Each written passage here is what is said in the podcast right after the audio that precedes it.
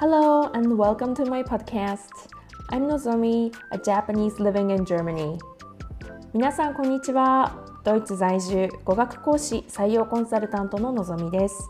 このポッドキャストではどこにいても諦めないグローバルなライフデザインをテーマに語学、キャリア、マインドなどについてゆるくお話ししています。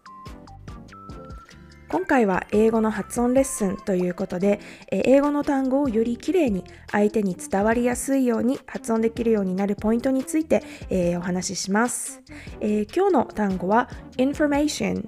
情報という意味の名詞です、えー、皆さんカタカナでそのまま information と発音していませんか、えより英語っぽく発音するには5つのポイントを押さえましょう。information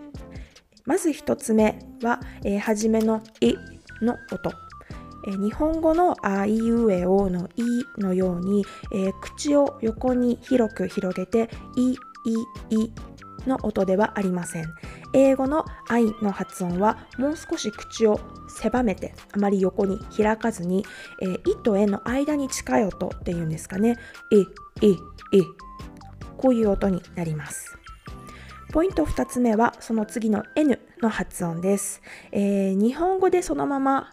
インフォメーションというと、えー、イン、イン、インとなるんですが皆さんその時インで止めると、えー、口の中舌の位置はどういう風になっているでしょうか？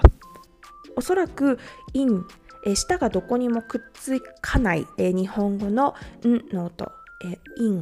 と発音してしまうことが多いと思うんですがこちらにもう少し今日は意識を向けましょう。英語の N の音は、えー、上の前歯ありますよね。そこを舌で触ってみてほしいんですがえそこと歯茎のうん境目っていうんですかね。そこに舌先が当たります、えー、日本語であのあんたあなたのようにえあんたあんたあんたと言ってみてほしいんですがそこのあんたのんで止めてみましょう。あんその時皆さんの舌先上の前歯の付け根歯茎との境目のところで、えー、止まっていないでしょうか。あんた。はい。そのん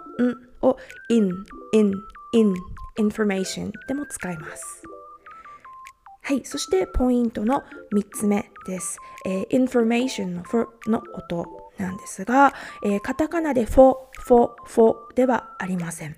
えー、舌を巻くとあの少しこうこもった感じの音になると思うんですが、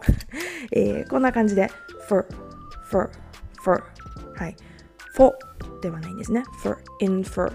infer, infer はい。そして4つ目は information, may, may, may えー、ポイントは口をしっかり A、E、A、E と開いて Mation、May 日本人の方によく多いのは Information と May と伸ばしてしまうんですが May ではなくて May、May、May はい、そしてこの音に、え、アクセントがきます。そして最後5つ目のポイントは Information、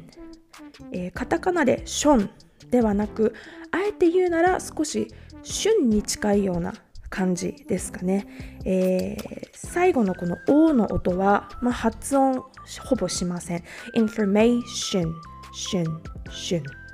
はい。えー、それぞれのポイントを意識して、えー、音をつなげてみると information information information いかがだったでしょうか、えー、ちょっとのポイントで英語の発音がぐっと上達する発音レッスン、えー、これからも続けていきます、えー、皆さんもぜひ練習してさらに伝わる英語、えグローバルライフに伝える英語の発音を手に入れましょう Thank you so much for turning into today's podcast. Take care and see you next time. Cheers!